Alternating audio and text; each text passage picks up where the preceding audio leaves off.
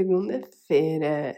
Eu sou a Rafaela Panzini. Hoje, segunda-feira, dia 27 de fevereiro de 2023, e esse é o episódio número 69 do Kind Reminders. E cá estou eu, com uma voz que, minha gente, o episódio de hoje vai ser no modo recuperação de gripe da série. Eu adoraria que vocês vissem como eu estou gravando esse episódio agora. Estou no banheiro, com a cadeira de escritório, sentada na cadeira de escritório com os pés numa bacia, fazendo escalda-pés, tomando um chá. Agora, meia-noite e 19, quase meia-noite e 20 da segunda-feira, dia 27, porque eu estou amando gravar episódios na madrugada, ainda mais nesse meu estado meio gripal, tudo que eu quero amanhã é dormir mais um pouco cedo. Então, junto ao útil, ao agradável, de estar gravando mais um desses episódios na madrugada. Semana passada foi segunda-feira de carnaval e veio mais episódio. No anterior tinha sido segunda-feira pós Super Bowl, mais episódio da madrugada. E agora, olha, não é por nada não, mas acho que virou rotina e eu tenho gostado muito disso. Até pensei, né, nossa, como que vai estar meu estado para gravar? Porque, assim, não falo nem da minha voz, que tá meio anasalada, mas a minha capacidade pulmonar de falar por muito tempo também não tá das melhores. Então, eu escrevendo um pouquinho aqui antes de gravar esse podcast, lembrei de um tema que eu tenho um banco de temas que várias vezes eu vou anotando, que são coisas que eu gostaria de falar nos stories do Instagram se eu aparecesse nos stories do Instagram. Como não apareço, eu vou salvando esses temas, que são tópicos, às vezes assuntos pontuais, para eventualmente trazer um podcast, que é meu espaço realmente de troca, de compartilhar com vocês. E tava olhando aqui nesse meu banco de temas, porque normalmente o podcast ele é muito mais é, do momento, não acesso muito esse meu banco de temas, mas hoje eu falei, ah, graças a Deus eu tenho esse banco de temas porque eu quero falar de alguma coisa mais pontual. Até porque se eu fosse falar dos meus devaneios que estão passando na minha cabeça nesse momento, são todos baseados em Rafaela vai descansar. Aprenda a descansar, aprenda a descansar sem culpa. E todas essas essas vertentes de pensamento que surgem a partir disso, mas não sinto que hoje é espaço para esse tema, porque eu quero falar aqui sobre minimalismo digital.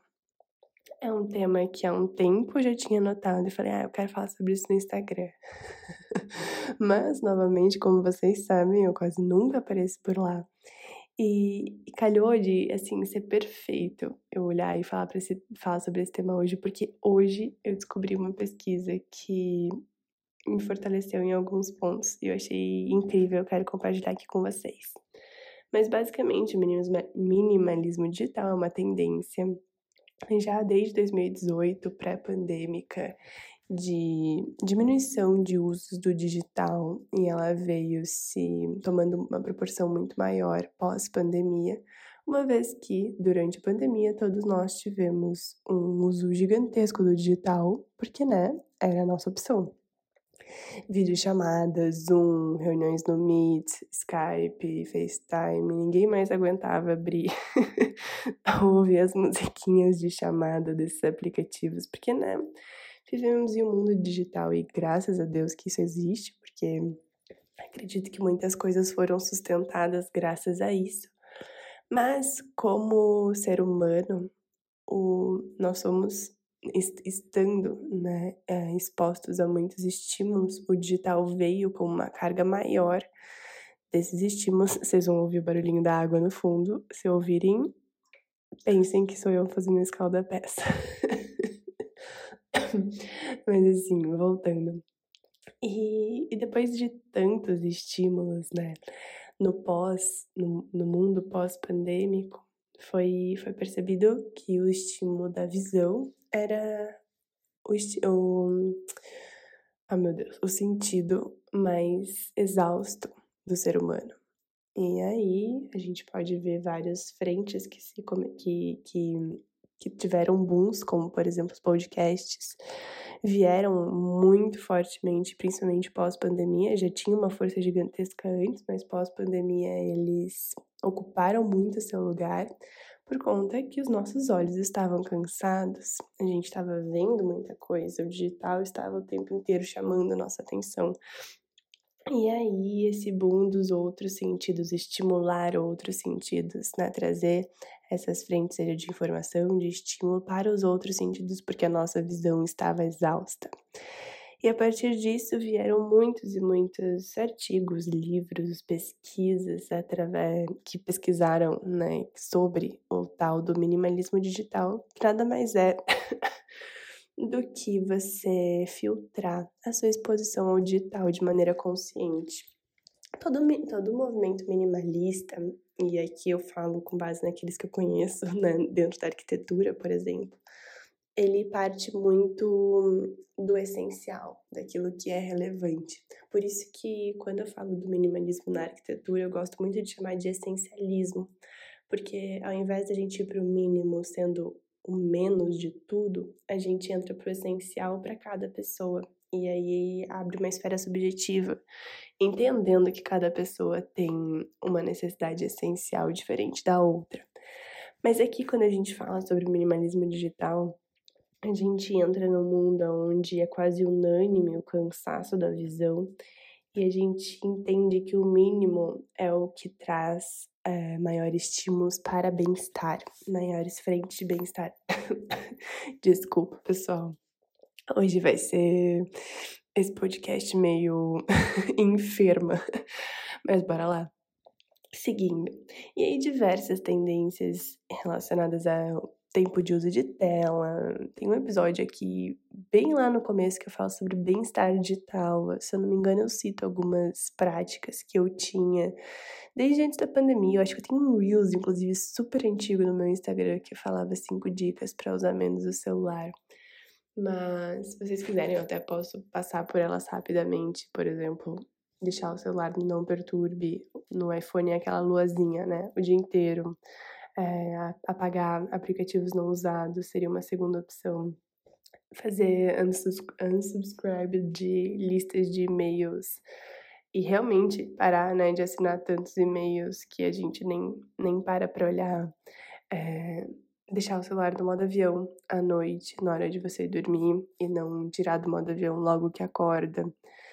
Limitar o tempo de uso das redes sociais, você ter, por exemplo, um horário fixo do seu dia para você responder e-mails e WhatsApp, se o seu se, se tiver uma demanda que isso seja, isso seja sustentável, né? se essa profissão, por exemplo, pedir que você responda e-mails o dia inteiro e WhatsApp o dia inteiro, talvez isso não seja sustentável, mas no meu caso, eu consigo fazer isso, separar um momento do dia, né, para responder e-mails e responder WhatsApps, mesmo que não sejam todos os dias, é ter isso como uma, uma regra geral. É, eu já falei de tirar aplicativos que a gente não usa, deixar o celular afastado quando a gente quer ter uma concentração em alguma coisa. Realmente, eu deixo muito meu celular no modo avião, principalmente como uma pessoa com alta sensibilidade a estímulos, quando eu tô fazendo trabalhos é, criativos e até mais operacionais, mas principalmente criativos, se eu tô com constante estímulo, por mais que meu celular esteja na luazinha, no não perturbe, eu sinto quando chega uma notificação. Isso para mim atrapalha muito, dá uma baita de uma diferença deixar o celular no modo avião no momento de concentração. Mas, é, bom, falei algumas random tips aqui, algumas dicas aleatórias que, que eu me lembrei, que provavelmente eu vou aprofundei mais nesse no episódio de bem-estar digital, que realmente eu recomendo muito que você escute. Se você ainda não escutou, eu acho que complementa muito.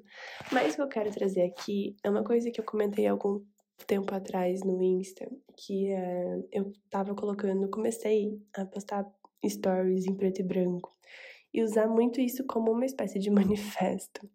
Porque, como kind reminder, não é nenhum manifesto. Eu até postei esses dias, né, que eu estava em preto, em preto e branco lá no meu Instagram. Era um kind reminder de que a vida real, que a cor real, estava fora da tela.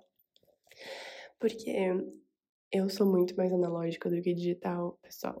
Vocês sabem disso. Eu prezo muito mais pela vida fora. Amo online, acho que ele é incrível, ele é facilitador, ele é. Meu Deus, maravilhoso. Mas eu sou uma pessoa mais analógica e eu quero cultivar. Sorry. Cada vez mais essas relações. E, e fazer stories preto e branco não só foi um formato de, de eu transmitir esse kind reminder de que a cor de verdade estava fora da tela, de que a vida de verdade estava fora da tela, mas também me facilitava muito, porque eu sempre fui uma pessoa muito exigente em termos estéticos. Então, se não estava numa paleta de cor legal, se não estava é, numa harmonia de cores, enfim, das coisas que eu queria transmitir, eu não postava. E tinham coisas que eu queria compartilhar e acabava não postando por conta disso. Então, fazer em preto e branco também foi uma, um suporte em relação a isso. Mas o que eu trouxe no comecinho que eu falei que eu descobri hoje e que eu senti que calhou muito trazer esse tema do minimalismo digital aqui para esse podcast enfermo do dia de hoje foi porque eu li, eu tava lendo um artigo sobre minimalismo digital e descobri que uma uma ação que foi pesquisada e se comprovou como eficaz na tentativa da redução de tempo de uso de tela das pessoas foi deixar a tela do seu aparelho, do celular, em escala de cinza. Ou seja, você tira a cor de tudo do seu celular e deixa ele em preto e branco. E eu fiquei, nossa, que interessante. Eu comecei a postar os stories em preto e branco por um outro motivo. Deixa eu ler isso aqui. Sabe quando deu aquela sensação? E vamos lá, o que, que eu descobri? Né? Que vários estudos indicam que quando a gente deixa nosso celular na escala de cinza, a gente reduz substancialmente esse tempo que a gente gasta olhando para a tela. E existe inclusive um, um, outro estudo né, que, que comprovou é, que nos testes deram mais ou menos uma redução de 40 minutos por dia de uso de tela das pessoas que deixaram os seus celulares em cinza. E até eu fui ler a, a review, né, basicamente o porquê disso tudo. É, se a gente pensar um pouco sem pegar termos técnicos aqui, faz sentido, porque coisas sem cor para nós seres humanos é sem graça, então não estimula tanto. E justamente foi o que uma das pesquisadoras disse, ó, eu vou abrir uma citação aqui dela, que foi: pesquisas mostram que nós, como seres humanos, somos muito visualmente estimulados. Gostamos de nos envolver com coisas visuais, incluindo telas de smartphones. Quando você tem uma tela em preto e branco, a probabilidade de você passar muito tempo nela é certamente reduzida. E aí eu falei: caraca, eu já tinha percebido, eh, assim, é, instintivamente, talvez, que as coisas em preto e branco não, não chamavam tanta atenção. E foi um dos motivos também pelo qual eu comecei esse meu movimento de postar mais story, stories em preto e branco, como esse kind reminder, né, de que a cor de verdade tá lá fora. E agora, percebendo isso, juntando com mais esse impacto, é, eu fiz um teste. Mil desculpas, pessoal.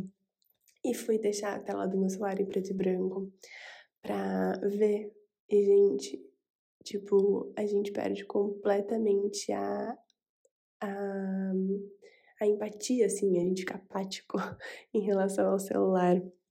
E aí eu me lembro muito da época que eu estudava o efeito das cores né, no nosso psiquismo, muito vinculado à arquitetura, e que o cinza era a cor muito associada à inércia, à depressão, porque ele deixa a gente apático em relação às coisas. Por isso que viver em ambientes muito cinzas vão drenando a nossa energia vital, assim, substancialmente. Eu li essa palavra e adorei, né? Tô falando aqui substancialmente para tudo. Mas enfim, bora lá. E, e achei incrível a percepção, a relação disso tudo. Queria compartilhar com vocês. Não acredito que eu seja uma pessoa que vai usar o tempo inteiro meu celular em escala de cinza, até porque eu uso bastante a percepção de cor. Mas é uma dica valiosíssima caso você queira reduzir substancialmente o seu tempo de uso de tela para fazer um teste por um dia, quem sabe dois dias.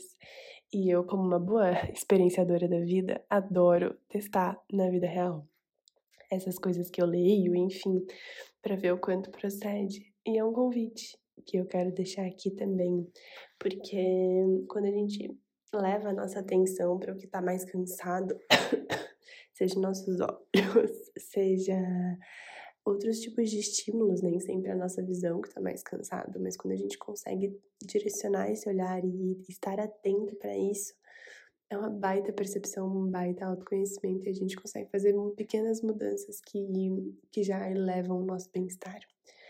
E é para isso que eu tô aqui, né, pessoal? Eu recentemente até escrevi é, que o, o meu papel é ser uma curadora aqui de experiências de bem-estar, descobrir, promover, compartilhar experiências, espaços de bem-estar para bem-estar.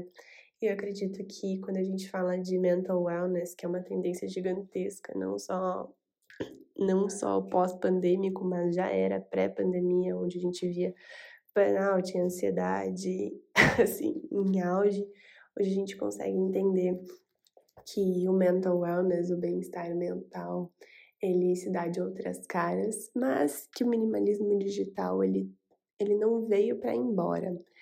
Eu sinto que ele veio para ficar, não sei se para todo mundo, isso aqui é um achismo meu, porque eu acredito que tem pessoas que que o excesso de estímulo não faz não faz tão mal, sabe? E, e é interessante observar.